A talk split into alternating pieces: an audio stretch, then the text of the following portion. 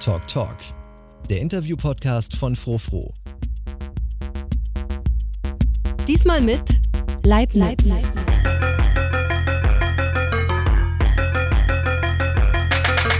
Hallo, hier zu einer neuen Folge von Talk Talk, dem Interview-Podcast von Frofro und es soll darum gehen, wie man seinen Sound findet. Und dafür bin ich hier im Studio, im WG-Zimmer besser gesagt. Hallo Leibniz. Hallo. Ja, kurz nochmal zu dem Thema. Wie ist es dazu gekommen? Äh, wenn ich so zurückschaue auf viele, auf viel Musik, viele Künstler, dann finde ich schon, dass sich irgendwann so ein bestimmter Sound herausbildet. Natürlich gibt es auch Brüche oder Veränderungen, aber es gibt so Ästhetiken, die sie so wie so ein roter Faden durchziehen. Und äh, bei dir ist es so, seit drei Jahren veröffentlichst du Musik, bei Ortloff, bei Stum und hast einige EPs rausgebracht. Und ich erkenne schon so eine gewisse Ästhetik immer wieder, egal ob du einen Housebeat runter machst oder einen Broken Beat oder gar keinen Beat. Aber es gibt immer so eine Ungeschliffenheit, so, ein, so eine Ruppigkeit, fast schon so eine naive Intuitivität, wo ich immer denke, wow, das ist Leibniz. Und ich frage mich, wie geht das? Und wenn ich jetzt quasi so einen Signature-Sound zuspreche, was denkst du, äh, siehst du das ähnlich oder ist es Bullshit? Also einerseits freut es mich erstmal, weil, weiß nicht, das ist halt wahnsinnig schwierig, sowas zu kreieren. Also wenn das jemand hört, dann freut es mich, also wenn das offensichtlich so ist. Ich sehe das durchaus bei mir schon auch, dass es halt so ein paar Sachen gibt von der Herangehensweise, die ich halt immer wieder wiederhole im Endeffekt, weil sie A funktionieren für mich und weil ich sozusagen weiß, wie ich zu einem ähm, Ziel komme in der Art und Weise, wie ich die Musik mache oder halt komponiere, die dann, glaube ich, dazu führt, dass es halt sozusagen immer wieder sozusagen wiedererkennbare Sounds gibt. Das ist bei mir wahrscheinlich definitiv so eine Unperfektheit, weil ich niemand bin, der die Sachen groß ausproduziert oder halt nur zu einem Maße, wie ich es für notwendig halte. Und auch, weil mich das gar nicht so interessiert. Ich finde eher, wenn irgendwie der Sound von dem Track cool ist, dann muss ich gar nicht mehr irgendwie jetzt gucken, dass das auch so. Obwohl in letzter Zeit achte ich mehr darauf, dass Tracks auch Punch haben, sozusagen im Club. Und nicht mehr, dass es einfach wie so ein Brei ist. Das war mir anfangs auch noch mehr egal, um ehrlich zu sein. Aber ja, ist, glaube ich, so vielleicht so ein bisschen so eine Punkrock-Attitüde. Äh, kommst du aus dem Punkrock? Ja, ich habe ganz viel so Post-Punk gehört und bin zu elektronischer Musik eigentlich über Dubstep gekommen und da finde ich auch persönlich, dass die Produktionsweise meistens ziemlich, naja, einfach ist. Also da wird oft auch viele sozusagen Fehler gemacht, die ähm, praktisch ein Audio-Ingenieur nicht machen würde, aber ja, ist die Musik wahnsinnig einfach, aber ich interessiere mich eher oft für so Musik, die einfach ist oder schnell praktisch stattfindet oder äh, äh, so, anstatt dass es so ein krasses Sounddesign jedes Mal ist. Also das ist schon ähm, etwas, worauf du hingearbeitet hast, als du angefangen hast, elektronische Musik zu machen, oder hat sich das eher so zufällig ergeben? Ich glaube, das ergibt sich eher halt so mit der Zeit.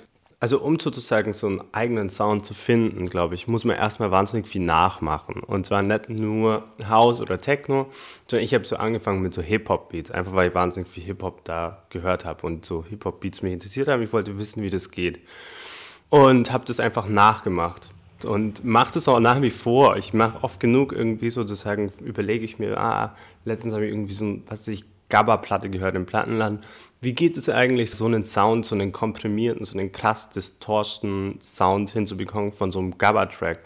Und ich glaube, wenn man das manchmal macht oder so einen Drum-and-Bass-Track mal versucht, eben halt auch so einen überproduzierten Drum-and-Bass-Track versucht zu machen bei sich daheim, zumindest so ansatzweise, wie man da hinkommt, dann findet man halt so ein paar Methoden von woanders auch, die man dann für sich benutzen kann und sozusagen die mit einbauen.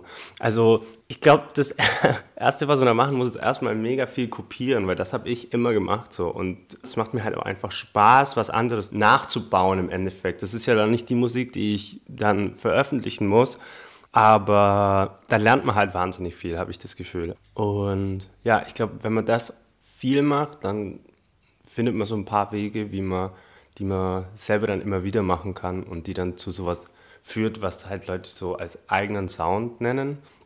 Aber im Endeffekt sind es wahrscheinlich auch einfach so gewisse Herangehensweisen, die man macht oder halt hat. Das heißt, du bist eigentlich eher noch äh, jetzt im Forschungsmodus. Also ich, man könnte jetzt fast noch gar nicht sagen, du hast deinen Sound gefunden. Oder würdest du das schon sagen?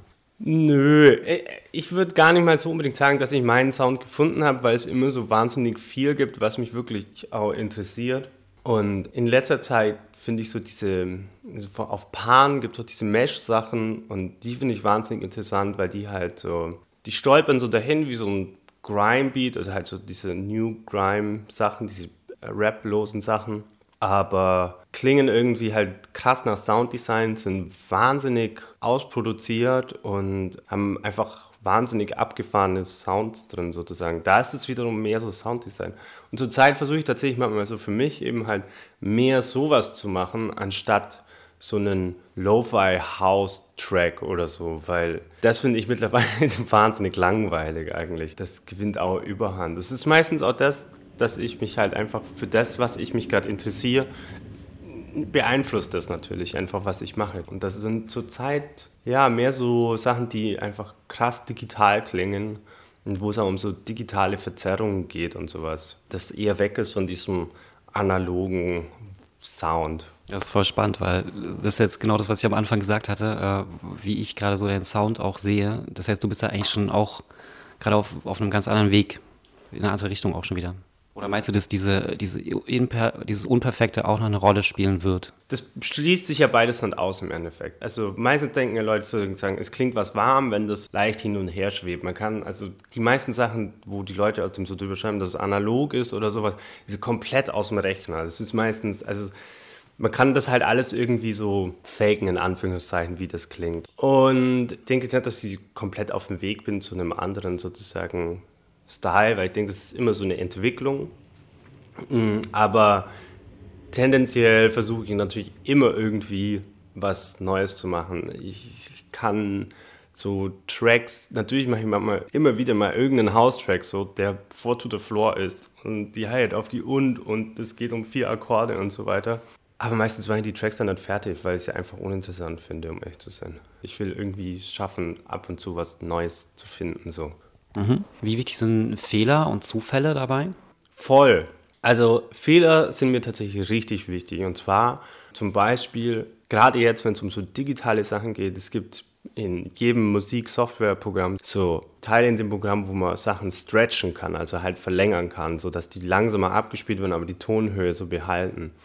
Und da kommt es immer zu Artefakten, so, die da dabei sind. Und diese Artefakten, sozusagen äh, Artefakte, wenn der Computer nicht mehr hinterherkommt oder das Programm, das finde ich eigentlich interessant, weil das ist tatsächlich so ein Zufallssound, der dabei draus kommt. Und das immer wieder zu machen, sozusagen diesen Sound so mit Absicht kaputt zu machen und so einen zufälligen Noise zu damit zu kreieren, der eben aus so einem, naja, der soll ja eigentlich nicht entstehen, aber das finde ich interessant und das ist natürlich irgendwie ein Fehler im Programm, aber den versuche ich zu nutzen. Und da kann man auch wirklich Sounds mitmachen, das ist nämlich der Witz.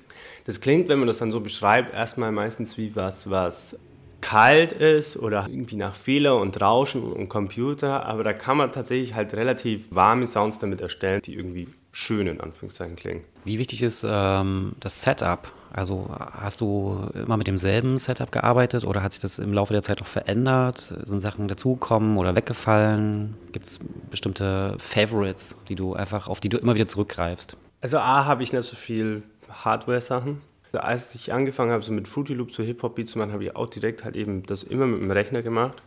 Und mir macht es persönlich auch Spaß, am Rechner zu sitzen. Mir macht es tatsächlich auch Spaß, so Kästchen zu setzen. Ähm, ich hätte gerne irgendwie natürlich mehr Maschinen, deshalb auch einfach schlicht und ergreifend eine Kostenfrage. Und natürlich auch ein Riesenaufwand, weil wenn man Maschinen hat, dann will man das ja auch so machen, dass man alles einfach anmachen kann und alles läuft sozusagen mehr oder weniger und äh, alles ist direkt getriggert und man muss nicht jedes Mal, weil so wie es ich hier gerade habe, ist es immer so, dass ich halt eine Maschine aufnehme, die absample irgendwie oder irgendwas auf einer Maschine sozusagen rumjamme, in Anführungszeichen, und dann eben halt davon Loops aufnehme und die dann weiter verarbeite. Aber so eine richtige Herangehensweise, die ich immer mache, ist eigentlich im Endeffekt mit Samples zu arbeiten. Ich habe auch nie, eigentlich ganz selten so richtig einen Synthesizer irgendwie als VST-Plugin auf oder so, sondern nehme immer irgendwie einen abgesampelten Synthesizer irgendwie aus den man einfach aus dem Netz hat. Das finde ich einfach interessanter und da kann ich auch noch mehr mit dem Sound machen, als wie wenn ich so über viel habe. Da weiß ich nämlich auch, was ich machen kann damit. Außerdem, Samples klingen halt an und für sich schon immer ganz gut so. Da muss ich nicht eine Stunde an irgendeinem VST-Plugin rumdrehen und dann so zu merken, ah ja, hm, ist jetzt doch nur irgendwie okay. Ich bin dann eher so jemand, der weiß vielleicht, wie man das Sample bearbeitet, dass man es das nicht mehr hört, was das vorher war. Oder ist auch eine Arbeitsweise, die du beibehalten würdest, weil, mhm. das, weil du da einfach fit drin bist und weil du weißt, wie du da schnell zu Ergebnissen kommst. Auf jeden Fall. Keine Ahnung, also ich habe ja auch so eine Platte mit Credit Zero Zero gemacht mit Alex und ich meine, das war sozusagen mehr oder weniger eine Maschinenplatte, wenn man es so will, weil die wir haben wir bei Alex gemacht und also ich habe gegen keinerlei Produktionsweise im Endeffekt irgendwas. Hätte ich jetzt ein Studio hier irgendwie, dann, wo alles sozusagen per Knopfdruck angeht und wo auch die Sachen stehen, die ich vielleicht haben möchte, dann würde ich das auch machen. Ich präferiere da, um ehrlich zu sein, gar nicht. Ich finde so auch diesen, diesen, diese, so, diese Diskussion vielleicht über, was da besser ist und schlechter, ist mir, auch richtig, also ist mir richtig egal, weil im Endeffekt zählt ja das, was da rauskommt. Und ob das jetzt jemand irgendwie mit einem Orchester aufgenommen hat, so oder bei sich allein daheim auf dem iPhone. Ist egal. Mhm. Verfestigt äh, sich so ein Sound oder verfeinert sich so ein Sound, weil man merkt, dass auch eine Menge Leute das cool finden. Also du hast jetzt einige Platten rausgebracht, du hast auch einige Live-Acts, kriegst schon viel positives Feedback. Wirkt sich das irgendwie auch auf, dass du sagst, hm, das ist jetzt etwas, an dem ich dranbleiben möchte oder sollte?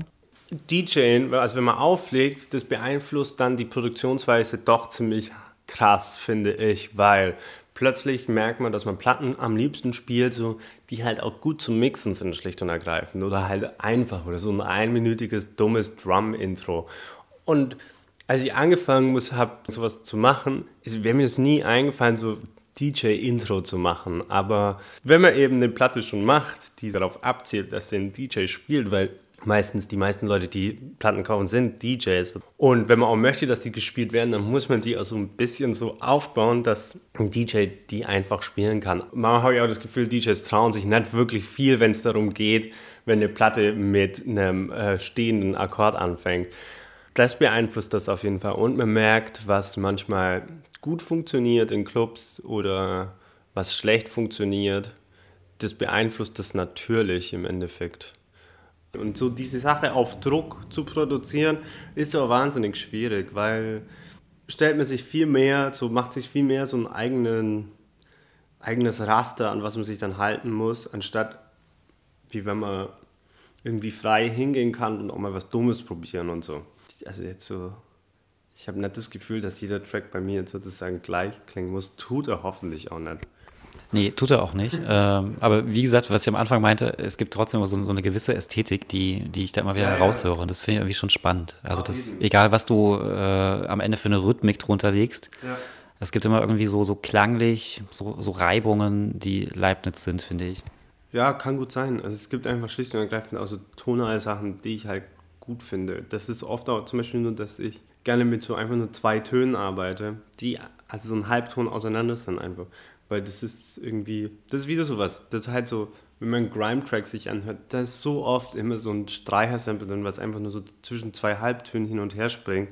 Ist halt mega einfach, aber ich finde es irgendwie für Clubmusik echt interessant. Ich finde es vor allem interessant, wenn das so fast schon so ist, dass es da nur so ganz weit oben so zwei Halbtöne gibt, die so hin und her springen und darunter wie so ein Balken Bass einfach, dann wird es schon fast meditativ im Endeffekt, weil das unten ist ein Brumm und oben so ein leichtes Hin- und Herspringen.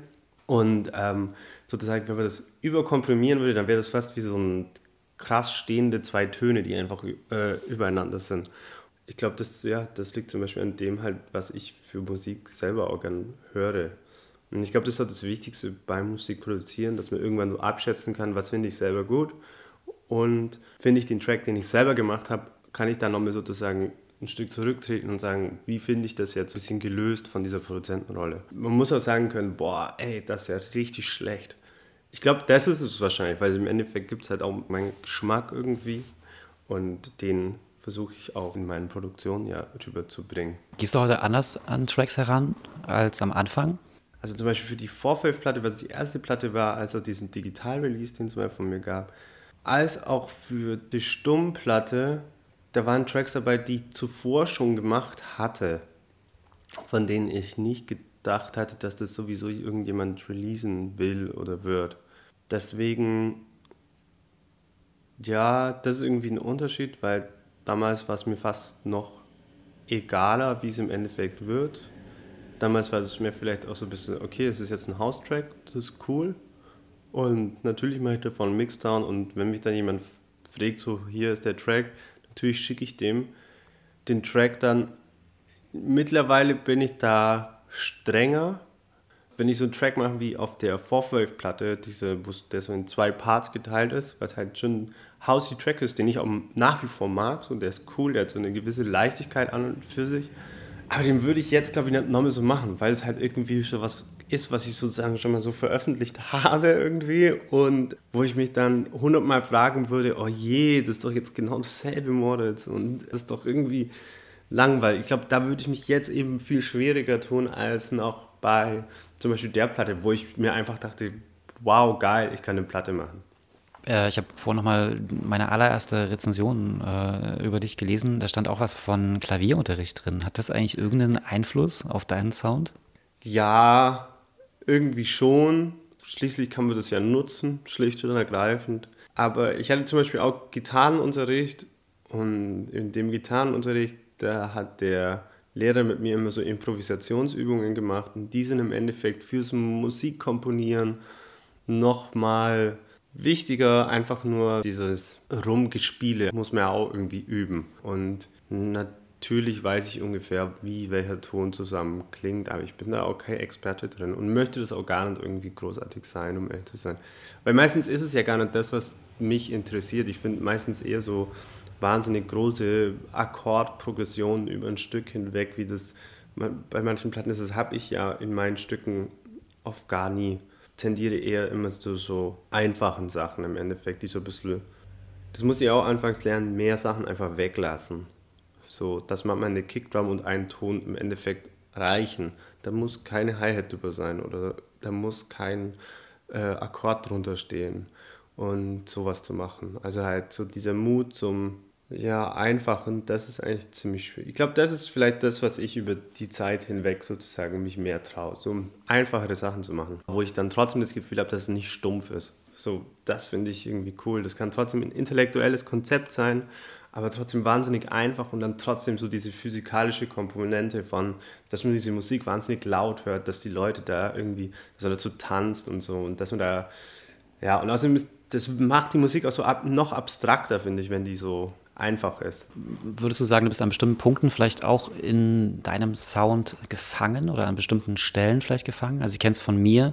Mhm. Ähm, ich, ich, schreibe einfach wahnsinnig viel Texte und jetzt im Laufe der Jahre habe ich schon das Gefühl, an manchen Stellen ähm, bin ich auch so gefangen in, in einem bestimmten Wortschatz, in einer bestimmten Stilistik. Mhm. Gibt es das beim Musikmachen auch für dich schon?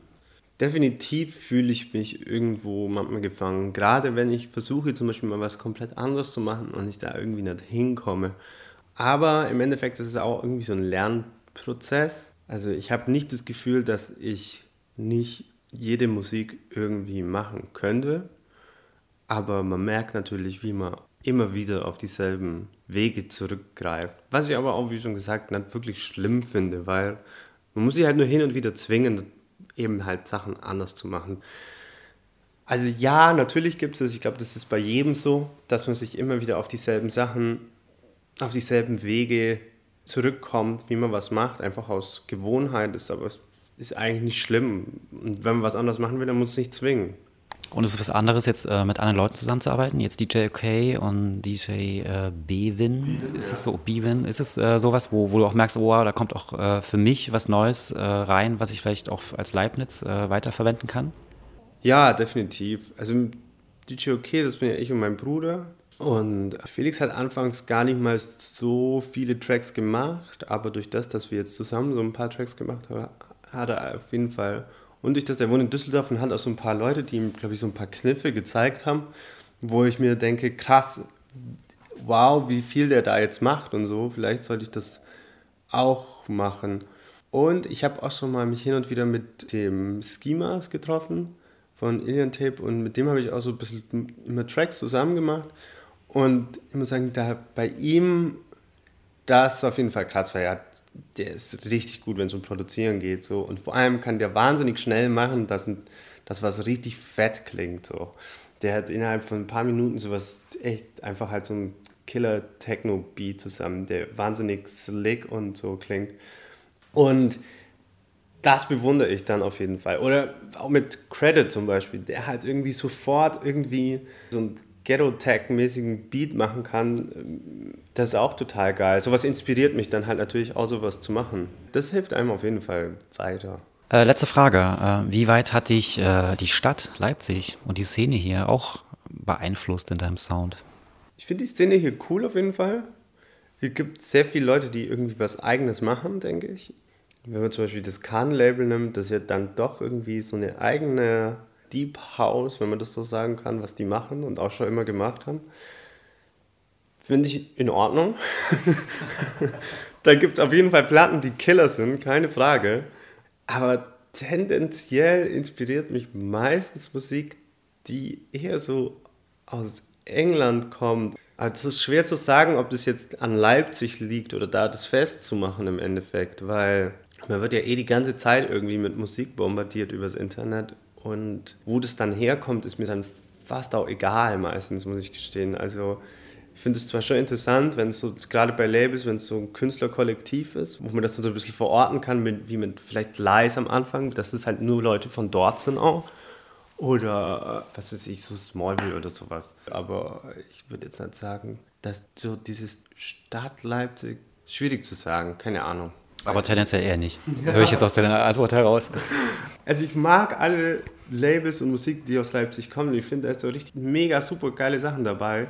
Und vor allem mega diverse Sachen. Das finde ich eigentlich das Spannendste. Oder vielleicht ist das vielleicht auch der Punkt, wo ich sage, das finde ich spannend in Leipzig oder das inspiriert mich sozusagen, dass es doch irgendwie relativ breit aufgestellt ist. Es gibt mit Alpha Cut irgendwie ein krasses Drum and Bass Label, so, was echt über die Grenzen von Leipzig weit bekannt ist. Es gibt mit Chatari ein überdimensional gutes Digi-Dub Label, so, das auch, was weiß ich, auf der ganzen Welt bekannt ist, leider nur hier mal irgendwie ein bisschen zu wenig vertreten auf Partys, um ehrlich zu sein es gibt mit Cannes Leute, die wirklich so ihren eigenen House-Sound gefunden haben und den pushen bis zum geht nicht mehr so und wo auch richtig fette Platten rauskommen. Mit Ortloff irgendwie nochmal so einen rougheren House oder das halt so Leute im IFZ, die dann halt so diesen Abdullah Rashim-mäßigen Hypno-Techno spielen. Das ist auch geil, so, der so voll auf Understatement geht. Ja, oder auch oft diese so Fuck-off-Attitude, wenn zum Beispiel im Island irgendwo Leute auflegen, die mit Kassetten spielen oder was weiß ich, Leute, die noch nie aufgelegt haben und sozusagen da irgendwas machen. Und da lässt sich jetzt nicht sozusagen zeigen, das ist hier der Main-Typ oder so. Außer Kasim Morste vielleicht. ja. ja, genau, weil das fand ich immer schon cool, bevor ich nach Leipzig auch gezogen bin tatsächlich. Okay, Leibniz, ich danke dir für deine Zeit und ja, für deine Antworten. Ja. Alles Gute auf dem Weg zu deinem künftigen Sound. Ja, danke, danke, vielen Dank. Das war Talk Talk, der Interview-Podcast von Frofro. Tschüss. Mehr Künstler, Labelporträts und Plattenrezensionen auf frofro.de.